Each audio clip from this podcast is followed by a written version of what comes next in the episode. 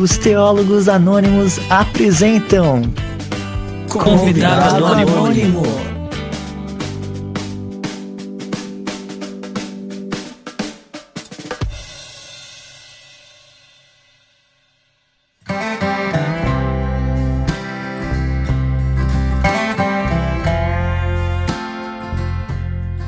E é isso aí, galera. Estamos começando aqui mais um Convidado Anônimo. Esse aqui é o Convidado Anônimo de número 4. E hoje nós estamos aqui com um convidado muito especial, que é um amigo, inclusive, do Gustavo Macieira, que é o Luiz Galo. Ele tem um perfil no Instagram, arroba luiz.galo23, galo com dois L's. E ele também tem um canal no YouTube, que é o Programa Vivendo Desapego. Também tem o Instagram, que é o arroba Programa Vivendo Desapego. Depois ele vai explicar um pouquinho pra gente do que se trata isso. E a gente vai conhecer também um pouquinho da, da vida dele, como é que ele é, entendeu que deveria viver aí para o ministério sacerdotal, né, como padre, e também o caminho que ele está per percorrendo para chegar até esse momento. E vamos conversar um pouquinho também sobre um possível diálogo aí entre as, a fé protestante e a fé católica. Vamos lá então começar.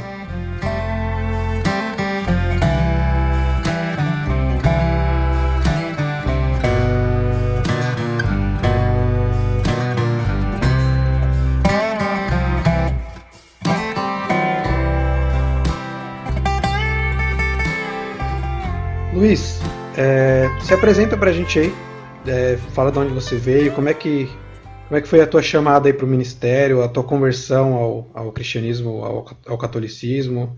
É, conta um pouquinho pra gente quem é você. Legal, gente, boa noite, muito obrigado aí pelo convite, Gustavão, obrigado, amigo aí, de, de companheiro de trabalho de alguns anos. Lucas, obrigado aí também pelo convite, é um prazer é, estar aqui com vocês para a gente ter esse esse diálogo. Bom, vamos lá. É, o chamado para minha minha conversão aconteceu já desde muito pequeno. Eu sempre meus pais me educaram desde pequeno já é, na fé e eu me lembro que desde criança eu tinha um, um desejo, uma vontade muito grande de rezar o terço na, na, na, cidade onde eu nasci, Amparo, interior de, de São Paulo, cidadezinha bem bem pequena. Eu lembro que os vizinhos, ainda era, era uma, uma estrada de terra, os vizinhos se reuniam para rezar, para estar junto, para, enfim, compartilhar um pouquinho da, da, da, vida. E eu lembro que desde de pequenininho eu já tinha esse desejo, essa vontade, já olhava com, com um olhar diferenciado para as questões é, de fé. Mas, não, muito pequeno, muito jovem ainda, não, não fazia nem ideia daquilo que Deus tinha separado e, e, e reservado para mim. É, então, Lucas, eu vejo assim que, né, mais objetivamente, o quanto Deus ele vai preparando as nossas vidas, o quanto Deus vai preparando os nossos caminhos, o nosso chamado. É, até quando dava uma, uma estudada para o nosso bate-papo de hoje, é, eu via a, a, providência divina do quanto foi né, me preservando de tantas coisas é, ao longo desta vida, né? Então, o meu, meu primeiro chamado foi esse. Aí, depois, na, na juventude, já participava de alguns grupos de jovens, é, enfim, comecei a ficar mais ligado ainda à, à igreja. E com os meus 13, 14 anos, eu comecei é, a trabalhar e lembro já que no, no, meu trabalho eu gostava muito de, de falar sobre Deus, de partilhar é, sobre Deus. E lembro que as pessoas às vezes procuravam porque queriam saber um pouquinho mais, né? E aí eu fui entendendo do quanto esse mundo tem a necessidade, do quanto o nosso coração tem a necessidade é, de Deus. Enfim, né? São Tomás de Aquino vai dizer que o homem nasce com um desejo intrínseco de Deus, está no nosso coração a necessidade por Deus e de Deus. E eu fui crescendo, mudei de, de, de trabalho, entrei numa empresa um pouco é, maior, e ali vi que eu tinha um primeiro chamado para é, é, seguir um pouco mais de perto a Deus. Depois de quatro ou cinco anos nessa empresa, eu decidi então sair dessa empresa fazer a minha primeira, meu primeira experiência missionária. Eu fui morar numa comunidade de vida, na época até meio que é, contra a vontade dos meus pais, mas foi o meu primeiro passo para estar um pouco mais próximo, porque eu sabia que algo já no meu coração me incomodava. E eu fiz um ano de, de experiência, foi muito bom, aprendi muitas, muitas coisas, mas vi que ali ainda não, não era o meu lugar. É, aí eu saí dessa comunidade de vida, que é o que nós católicos chamamos né, de comunidade de vida, são pessoas que buscam uma consagração, e, enfim. E depois de um ano, então, eu comecei a fazer engenharia, me formei em engenharia, entrei a trabalhar na, na, na Motorola, isso foi em 2008, mais ou menos. Fiquei um bom tempo trabalhando na, na Motorola, é, comecei a, a, namorar, enfim, comecei a seguir os projetos que estavam no meu coração, que eu achava que eu precisava me dedicar e, enfim, terminei a, a, a engenharia e mudei aqui para São Paulo. A Motorola na época tinha sido vendida para uma outra empresa, fui trabalhar na Nokia, fiquei mais dois ou três anos na Nokia e nesse meio tempo seguindo a minha carreira profissional, namorando e tudo mais.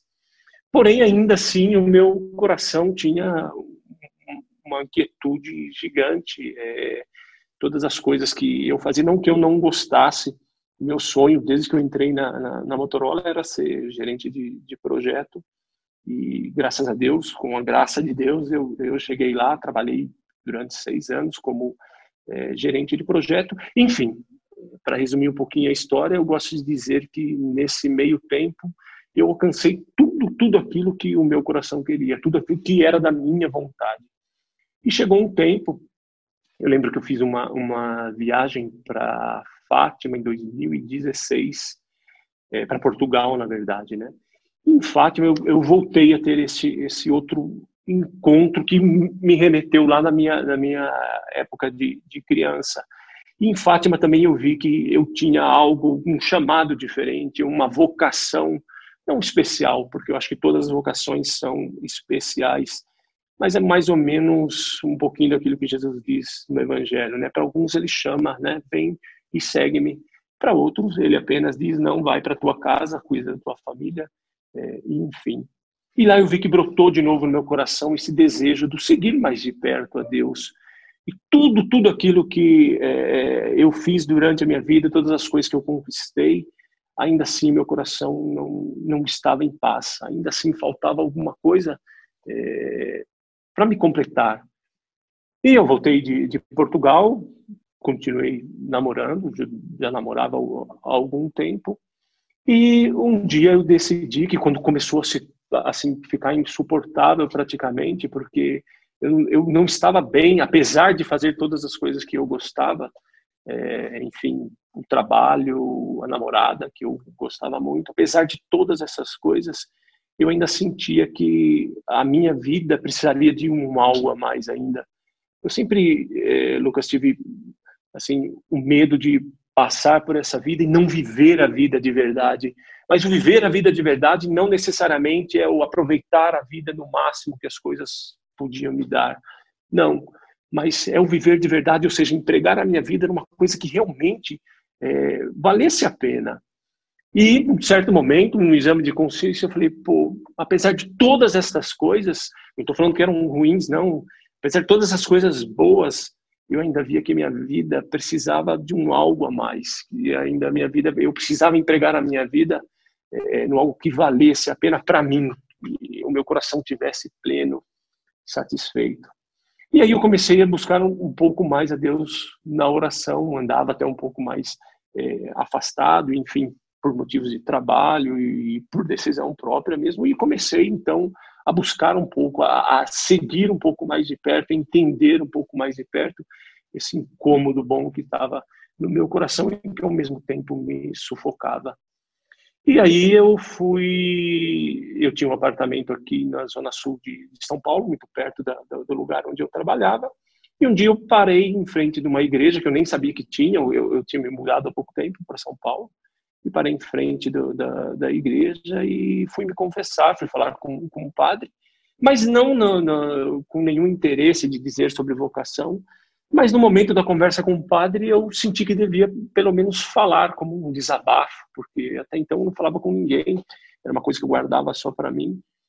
E eu resolvi, então, desabafar com o padre, disse para ele, olha, padre, minha vida, né, eu tenho 30, na época acho que eu tinha 34 anos, mais ou menos. Falei, conquistei tudo aquilo que eu quis, mas ainda me falta algo e eu não sei o que fazer. E eu me lembro que ele me disse numa passagem é, que está em Lucas, se não estiver enganado, sobre o jovem rico que chega diante de Jesus e disse para ele: Mestre, o que devo fazer para conquistar a vida eterna? E Jesus disse para ele: Olha, guarde os meus mandamentos. E ele diz para Jesus: Olha, mas isso eu já faço desde a minha eternidade, ou seja, desde a minha infância. E aí Jesus olha para o jovem rico e diz: Uma coisa ainda então lhe falta para ser perfeito. Vende tudo o que tens, dá aos pobres e segue-me. É claro que o vende tudo que tens, a gente trazendo para os dias de hoje, não era o, o vender todas essas, as coisas que eu tinha e dar para os pobres, os pobres e, e, enfim. Mas sim, o que eu entendi é que esse olhar de Jesus que penetrou o jovem rico, o padre me dizendo, né, esse mesmo olhar que penetrou o jovem rico, naquele dia estava me penetrando também e fazendo para mim a mesma pergunta. Queres ser perfeito? Uma coisa ainda te falta. Né? O que é essa perfeição, a lei da, da santidade, mas ou seja, essa vida plena, o que é a vocação, né? Comecei falando um pouquinho, o que é a vocação? A vocação é essa plenitude da nossa vida. Quando a gente encontra a nossa vocação, Lucas, Gustavo, quando a gente encontra a nossa vocação, a gente é pleno. Eu fico admirado quando vejo um pai de família é, que trata tão bem a tua família, o, o Gus aí que casou há pouco tempo, quando trata bem a sua família, encontrou a sua vocação, está feliz na sua vocação, ou seja, a sua plenitude, a sua te faz feliz, te faz alegre, te faz bem diante daquilo que você escolheu. E aí eu entendi que a minha vocação, então, não ia adiantar eu continuar na vida que, que é, eu levava, apesar de ser boa, de novo, de gostar muito, mas eu via que este chamado, esta minha vocação, né, do latim vocar e o chamado de Deus, era para seguir um pouco mais de perto. Então eu fiz, ou como o jovem rico não fez, né? Nesse caso, o jovem rico, rico saiu triste e, enfim, né? Porque possuía muitos bens. E eu fiquei muito tempo, Lucas, muito tempo meditando nessa palavra, né? É, quais as coisas que Deus queria que eu entregasse, o que Deus queria que eu entregasse para Ele. E aí nesse meio tempo eu fui descobrir que realmente Deus queria toda a minha vida. Eu procurei um promotor vocacional aqui na Diocese de Santo Amaro, procurei um promotor vocacional e aí tive uma conversa já mesmo para para entrar no seminário, tive uma conversa com minha ex-namorada, foi muito, muito doloroso, mas nesse processo de deixar emprego também na Motorola, foi muito difícil deixar a Motorola. Gustavo estava lá, participou um pouquinho desse processo, porque era uma coisa que eu gostava muito, foi muito doloroso, mas eu vi que essa, estas coisas eram as minhas riquezas que Deus estava me pedindo para não seguir mais de perto. Para quê? Para que aí sim a minha vocação, que é um chamado sacerdotal, e se assim se confirmar, né, primeiramente por mim e depois pela igreja, se assim me confirmar, é o que vai me fazer feliz. Então eu dei esse passo e já estou a. Esse é meu segundo ano de, de seminário. O primeiro ano eu tive um ano introdutório e esse é o meu primeiro ano. Então estou cursando agora é, a filosofia e esse tempo de estar aqui no seminário, de estar separado, né, para poder responder um pouco mais de perto e ver realmente, né, se essa vocação é uma vocação autêntica, enfim, com uma semente que é plantada precisa e leva um tempo aí para crescer e começar a aparecer os frutos e produzir os seus os seus frutos. Então esse é um pouquinho da história de como foi a, a minha vocação, o chamado, deixar tudo então esse é um pouquinho do, do meu processo até o dia de hoje. Legal, Luiz. Bem legal. Bem legal mesmo ouvir tua história.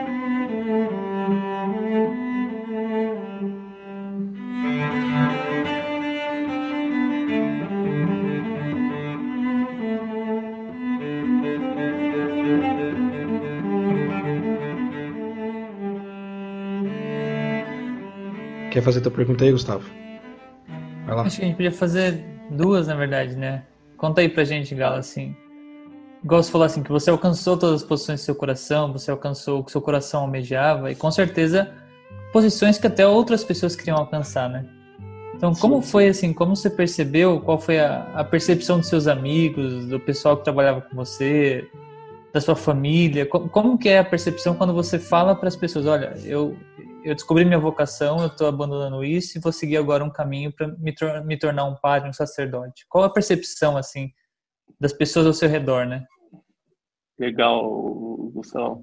É, bom, no primeiro momento, quando eu, eu falei com a minha mãe, a primeira pessoa a saber foi a minha mãe, né, eu disse para ela, falei, olha mãe, né, eu vou para o seminário e sinto essa vocação sacerdotal ardendo dentro de mim e eu preciso responder. Isso ainda não significava e não significa que eu vá ser, enfim, como eu disse, né, primeiro é, precisa ter uma confirmação da igreja, outra confirmação de mim, mas esse, eu precisava responder. Esse tempo de uhum. estar aqui separado, segregado, enfim, é uma resposta. É, e no começo eu lembro que ela começou a chorar muito, porque a mãe, coração de mãe, logo imaginou que ia perder o seu filho, que nunca mais ia me ver, enfim. Apesar de hoje eu ver muito pouco, vejo minha mãe praticamente duas vezes por ano, né? Quando eu tenho as férias de julho e, e, e dezembro. Mas foi muito bom ver o apoio, o apoio, o carinho da, da minha mãe, do meu pai, é, e o quanto isso mobilizou, quanto mobilizou as pessoas que estavam ao meu redor, intensificaram as suas orações, quanto torceram e torcem é, por mim para que realmente eu seja feliz na, na, naquilo que foi a, a minha escolha. É, e na Motorola, na, na, na, empresa onde, gente, onde eu estava, foi, foi um processo muito, muito interessante também. É, primeiramente porque ninguém imaginava, né? Todo mundo falou, não, não é possível. Eu tenho um amigo que ele vivia, ele vivia brincando, né? Falando, ô padre, ô padre, o tempo todo, os meus seis anos de Motorola que convivi lá, ele, ele falou, ô padre, ô padre. E até isso também foi um pouquinho de, de, de, de com uma resposta para Deus. Mas quando eu lembro que ele foi a primeira pessoa que eu conversei, falei, olha, eu vou, eu vou, eu vou pro seminário. Ele falou, não é possível. Eu falei, eu vou, rapaz. Ele falou, então vai, vai responder o teu chamado. Mas foi interessante. É, eu lembro que eu disse, olha, Galo, é, a partir do, do, do, teu posicionamento, da, da, tua entrega, ele falou, eu comecei a repensar algumas coisas na, da minha vida também. Ele falou, é, porque ele lembra as palavras dele, muitas vezes a gente está simplesmente mergulhado no trabalho, no trabalho, no trabalho, no trabalho, e esquece que tem outras coisas fora é, do trabalho. Então, de início foi um susto, assim, porque não, não imaginavam. Mas hoje é interessante o processo de eles perguntarem, e aí, como está aí? Está feliz? Você está bem? É, então, hoje, hoje é interessante essa amizade, né, que, que formou, que criou e pretendo levar para toda a vida. Legal. As pessoas não entendem esse, essa renúncia de um, de um bom emprego, né, de coisas materiais. As pessoas costumam não entender também. É bem interessante é, isso. É, exatamente. Tem ainda um pouco de, de, esse, até por isso um pouquinho do, do, do canal, né? O, desapegar-se, Lucas. O desapegar-se é, é, eu me desapego daquilo que me afasta é, de Deus. Então, quantas, quantas coisas a gente coloca é, no nosso coração que nos impede de, de, de ver a vontade de Deus. De novo, falando um pouquinho, a vocação para todos, aquele que tem a vocação para ser um diretor, aquele que tem a vocação para ser, enfim, um trabalhador, um pai de família, precisa viver bem a sua vocação. E viver bem a sua vocação, o coração tem que estar ligado com Deus, porque, de novo, a vocação é um chamado, a pessoa foi chamada para aquilo, para que possa desempenhar na sociedade um papel de um bom cristão, enfim, de uma boa pessoa, e não só pensar no benefício de si próprio, né? Então, realmente, quando a gente fala que a gente vai deixar tudo primeira coisa que a gente pensa é nos bens materiais, mas há um, um caminho gigante, tão bonito por detrás de, de todas essas coisas. É, você tem dois Instagrams, eu acho que eu acabei de te seguir ali. É o arroba sim, sim. Luiz.galo. Luiz 23. Luiz.galo23. E o outro é arroba programa. De papa, né? E o outro é, é programa Vive, Vivendo Desapego. Como é? Tem nome de Papa, Luiz 23, mano. É, pois mano. é, pô. É verdade. Pelo menos o nome. E o outro é Programa Vivendo Desapego. Mas essa, essa, essa segunda página que você tem é do quê? É de. Esse é um canal, na verdade, que eu tenho no YouTube, no YouTube que chama Vivendo o Desapego. que surgiu um pouquinho fruto de, de, de orações, enfim, e também surgiu para eu partilhar um pouquinho exatamente disso que nós estamos fazendo, um pouquinho da minha vida, um pouquinho da minha experiência, ah, que daquilo que eu daquilo que eu vivo. Né? Então, graças a Deus está tá, tá tendo bastante fruto aí, está sendo bem frutuoso e é interessante você partilhar às vezes de pensamentos que pessoas não, não estão inseridas assim no contexto do, do dia a dia é, as pessoas não têm tempo mais para parar para pensar. Isso também é um problema, né? Enfim, a gente viver no, no automático é um perigo, né? Porque a é. gente começa a replicar e reproduzir coisas que todo mundo está fazendo por aí. Mas é bom separar e falar, pô, será que é assim mesmo que eu penso? Enfim, é, um, um dos slogans do, do, do, do canal é apego é o ato de escravizar aquilo que nasceu para ser livre.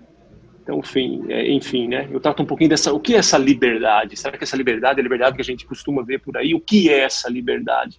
Né? Então, o apego escraviza aquilo que nasceu para ser livre.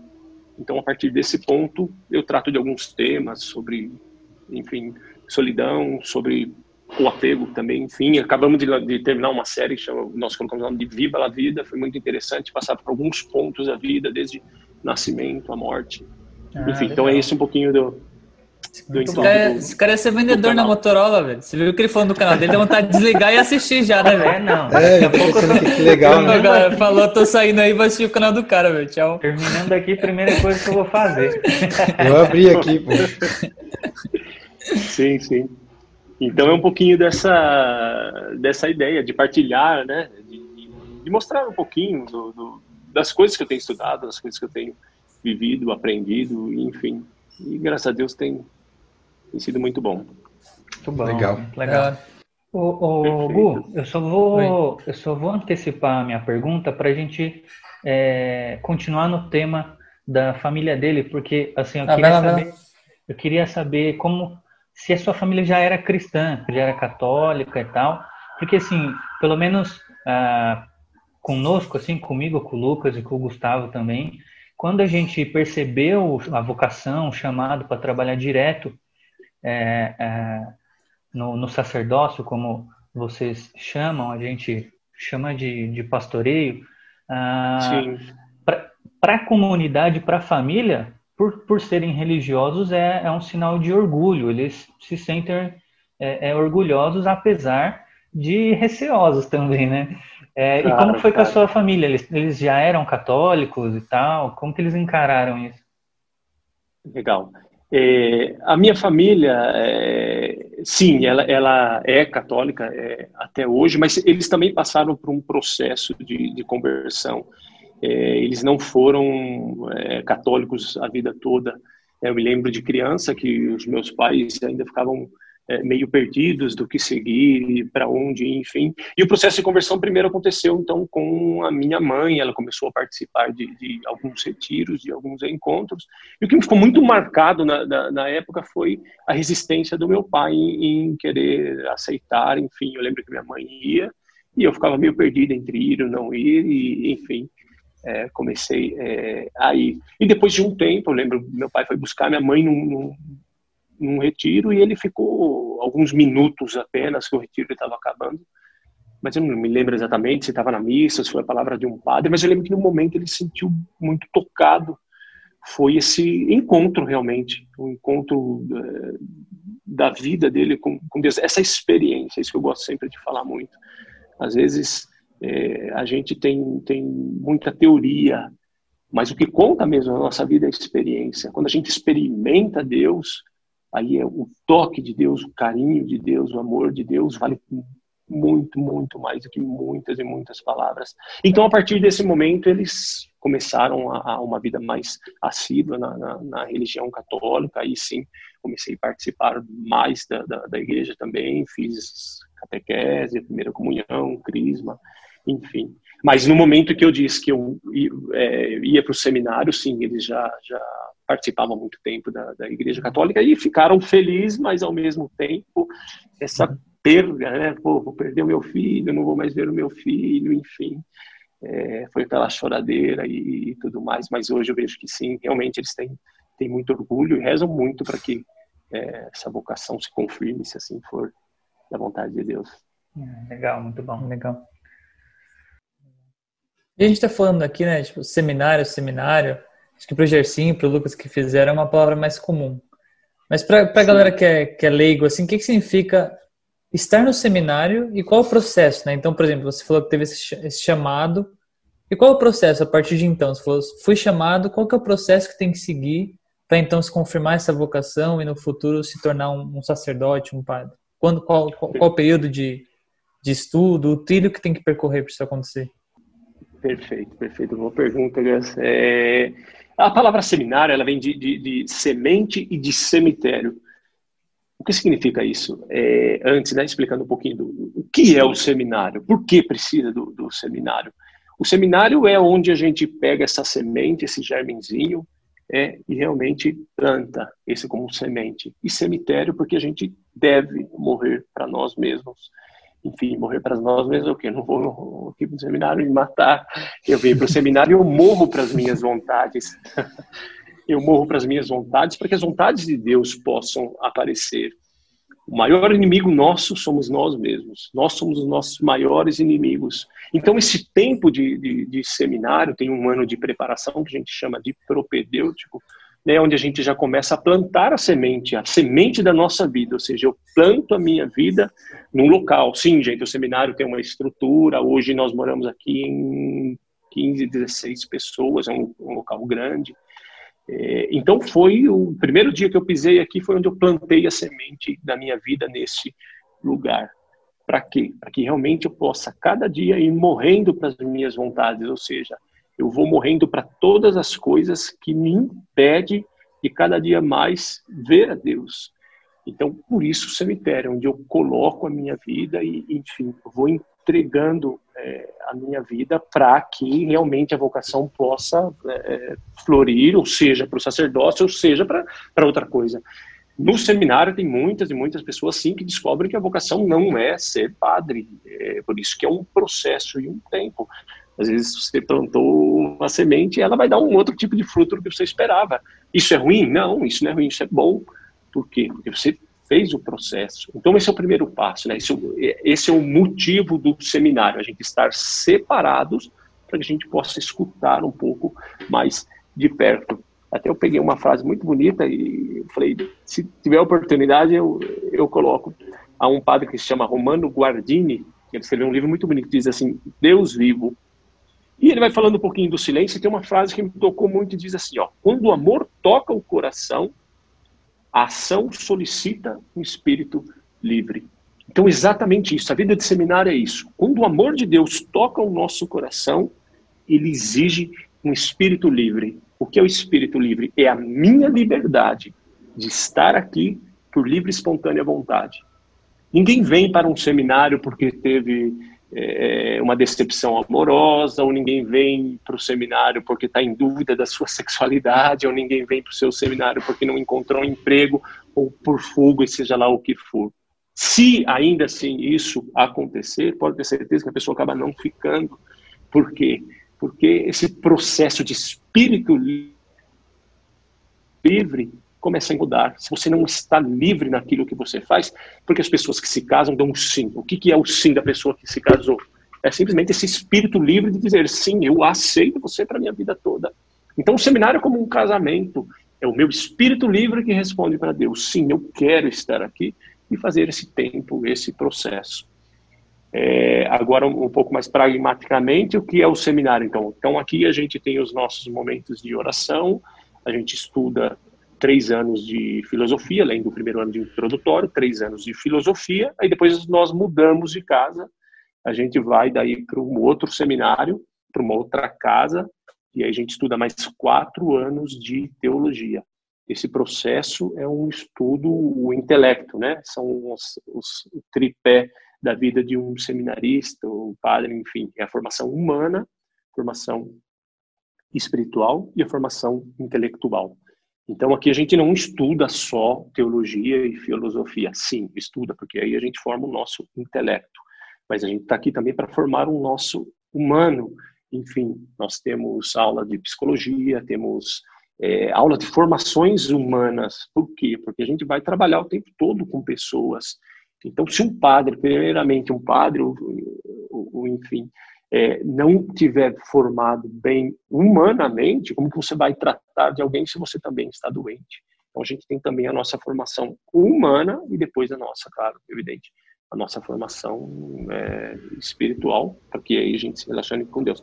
E no final desse processo, então, no último ano de teologia, aí há a confirmação da igreja, se sim ou não. Há um colégio é, é, de padres, de formadores, que se reúnem e decidem. É claro que essa decisão não acontece num único dia, ah, hoje, vamos ver, é, hoje vai ser ou não. Não, esse, esse, esse é um olhar de uma visão da igreja durante todo esse tempo, né? E no final só se confirma, ou seja, fica claro, não, realmente essa pessoa ela tem a vocação, ele tem um chamado, é autêntica, então a igreja te recebe né, no, no clero e, claro, por outro lado, também é a tua resposta, se você também aceita. Então, o seminário é um pouquinho disso, é esse tempo de preparação para que você se conheça, para que você se forme intelectualmente, espiritualmente, e no final você possa dar uma resposta com o espírito livre. Isso é muito importante, que não seja obrigado a nada ou por fuga, enfim.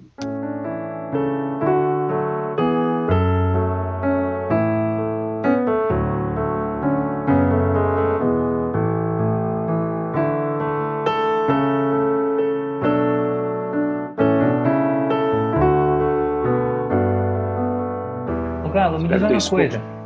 Claro. Uma coisa, dentro dessa, dessa preparação, dessa formação e tudo mais, uh, existe mais de uma escola aqui em São Paulo, por exemplo, porque a gente vê que tem, por exemplo, eu estudei ali na São Bento, né, no Betel Brasileiro, e do lado tem um Sim. mosteiro, e lá nós temos Sim. alguns seminaristas que se preparam também, não sei se é o mesmo Sim. caso.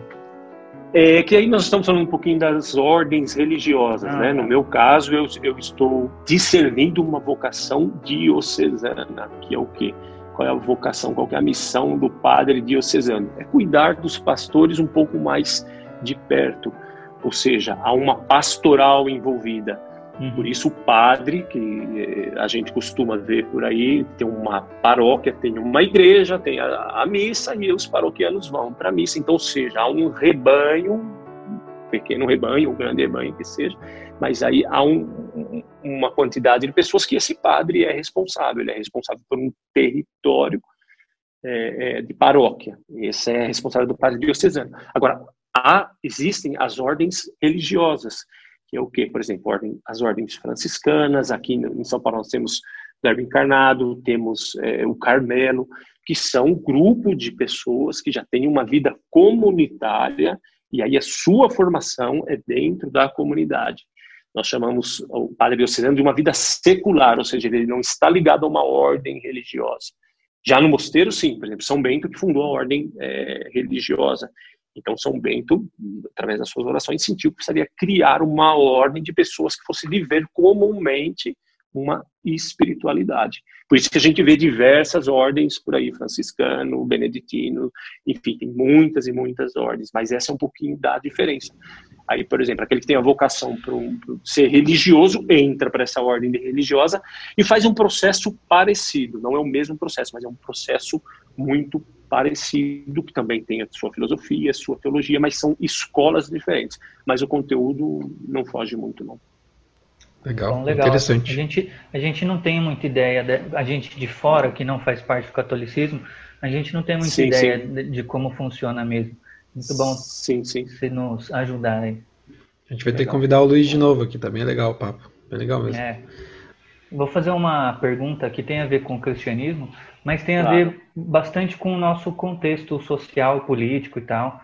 É, você acha que existe um certo preconceito hoje contra o, o, o, o conservadorismo, né? E quando eu falo de, de ser conservador, falo das questões éticas, é, principalmente judaica-cristã. Você acha que o Brasil está tá, tá indo para esse caminho de ter preconceito religioso, não só contra o catolicismo, contra ah, o, o, protestantismo, mas com qualquer religião que, que, que, que possa incomodar a, a, sociedade, incomodar entre aspas, né? O que, que você Sim. acha? Olha, Gerson, dando minha opinião bem, bem particular e, e uma visão bem, bem pobre minha, assim, mas eu acho que hoje, é, muito mais do que, pessoa, do que as pessoas é, no Brasil, não só no Brasil, mas no mundo, de, de ter uma aversão à religião, de, de, ter um certo preconceito a um tradicionalismo. Eu acho que hoje as pessoas estão caindo num diferencialismo, num, num relativismo, não diferencialismo, mas num relativismo, e acho que isso é um problema muito grande. O que é o, o relativismo? Enfim, olha, se isso tá bom para você, se isso te faz bem, se isso te faz feliz, perfeito. Se isso não te incomoda, perfeito. Então, eu acho que hoje está entrando, já entrou uma cultura desse relativismo que é muito perigoso. Porque o relativismo ele vai abrir espaço para diversos ateísmos, heresias, enfim. Por quê? Porque no relativismo, quem é o Deus do relativismo? Sou eu próprio. Então, seja, se algo me faz bem, se algo é bom para mim, se algo me... então tá bom, tá perfeito. Aí a, religi... a, religião se torna um objeto descartável. Tá bom, se você acredita nisso, ótimo, perfeito, não me importa. Não... Então, seja, essa, essa perca da autenticidade, de uma busca de uma verdade, é um perigo. Então, não acredito que as pessoas vão perseguir em, em si uma religião ou vão dizer, ah, não, o protestantismo está ultrapassado, os evangélicos estão ultrapassados, o catolicismo tem que mudar. Eu acho que hoje, com quem você conversa, que você vê muito na vida, é esse relativismo de simplesmente, olha, se te faz bem, legal, segue em frente, tá bom. Só que, de novo, né, há um perigo nisso, porque você vai se tornar o teu próprio Deus e ninguém é feliz em si mesmo, ninguém é feliz, com um pouquinho da minha experiência, talvez seja da de vocês também, mas é, quando a gente busca e satisfaz todos os nossos desejos, todas as nossas vontades, não conheço uma pessoa, Jéssica, que satisfez todas as suas vontades e ainda não tem sede, não procura alguma outra coisa. Então isso para mim deixa muito claro. Por quê? Por que, que a pessoa que tem dinheiro quer sempre mais dinheiro? Porque a pessoa que vive do prazer quer sempre mais o prazer. Porque a pessoa que vive do poder quer sempre mais do poder. Porque todas as coisas sensíveis, prazerosas de carne que a gente vive, elas não, não são penas em si mesmo. Então, por isso, é o perigo do relativismo. E aí a gente acaba relativizando, respondendo mais objetivamente a tua pergunta, a gente acaba relativizando as religiões, as crenças, enfim. Porque para mim é indiferente. Eu estando bem comigo mesmo, não importa se existe uma verdade.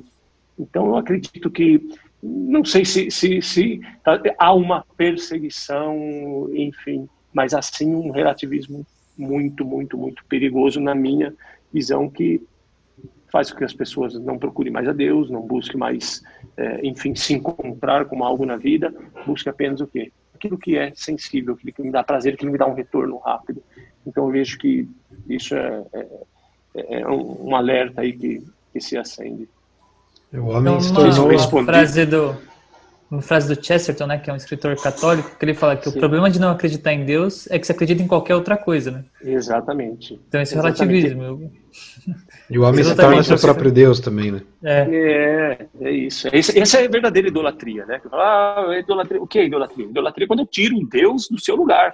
Ou seja, eu ocupo aquilo que era para ser de Deus, eu ocupo com as minhas vontades. Então, é, São João Paulo II, na primeira, é, é, primeira jornada mundial, que foi em Roma, acho que 1993, é, ele dizia para os jovens: o mundo pode até é, criar o mundo, os homens podem até criar um mundo sem Deus, mas o mundo vai se revoltar contra o homem. E é o que a gente vê hoje. A gente vê um mundo que se revolta contra o homem, ou seja, o tempo todo, o tempo todo, o homem precisa procurar alguma coisa para preencher um vazio que é intrínseco.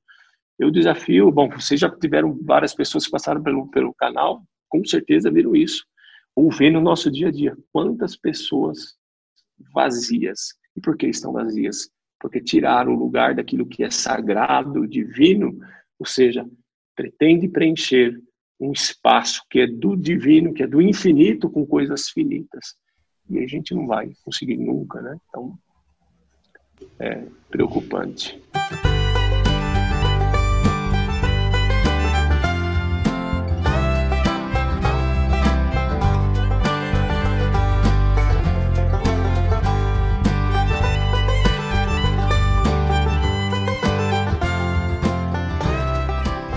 Legal, Luiz. Muito Cara, vou, vou, te liberar porque você tem que, tem que ir lá, mas é, o, papo, o papo tá muito legal. A gente podia marcar outro dia.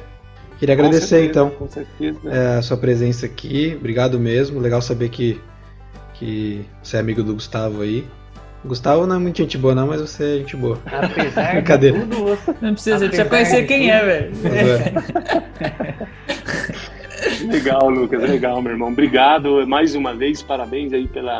É, é pela atitude, pelo canal, enfim, não desanima não, vamos, vamos em frente. Eu acho que esse diálogo é muito importante, é muito importante Legal. mesmo. E eu acho que as diferenças, ela vem sim para nos unir, também para no, no, nos ajudar a ter um diálogo, né? Não simplesmente, ah, porque há diferenças, a gente vai viver numa guerra, ou então não. Eu sempre achei isso muito errado e, enfim, acho que a gente tem, claro, as diferenças existem, e bom que existam as diferenças, né? Porque, como você falou, por questionar-se, né? Pô, às vezes uma curiosidade de, um, de, uma dúvida que eu tenho, e, enfim, né? Quando a gente descobre, fala, pô, não é desse jeito que eu imaginava, né? Sim, sim. Mas é interessante. Bem... Enfim. Obrigado aí pelo Legal, convite. Obrigado mesmo. Com certeza, à à disposição aí, para uma próxima, se Deus quiser. Valeu, Luiz. Obrigado. Hein? Obrigado, mano. Valeu mesmo. Deus. Obrigado, valeu. Fica valeu, Deus, aí. Deus. Um prazer. Um abraço. Tchau, tchau. Valeu. Tchau, tchau. É isso aí, pessoal. Você pode seguir lá o arroba luiz.galo com dois L's 23 e o arroba programa Vivendo Desapego. E a gente se vê no próximo episódio dos Teólogos Anônimos e no próximo convidado anônimo ou Teologia Drops, o que for, a gente se vê aí nessas internet. Um abraço, galera. E não, e não percam, em, de, em dezembro, a missa do Galo. É dezembro, né? não sei que dia. É a missa do ano novo, né? A missa do Galo é a primeira do ano, velho. É, então, é janeiro. Dezembro para janeiro, tá ali. Luiz Galo na missa do Galo. Valeu, Luiz. Valeu, manos. Foi massa, foi legal. Até a próxima.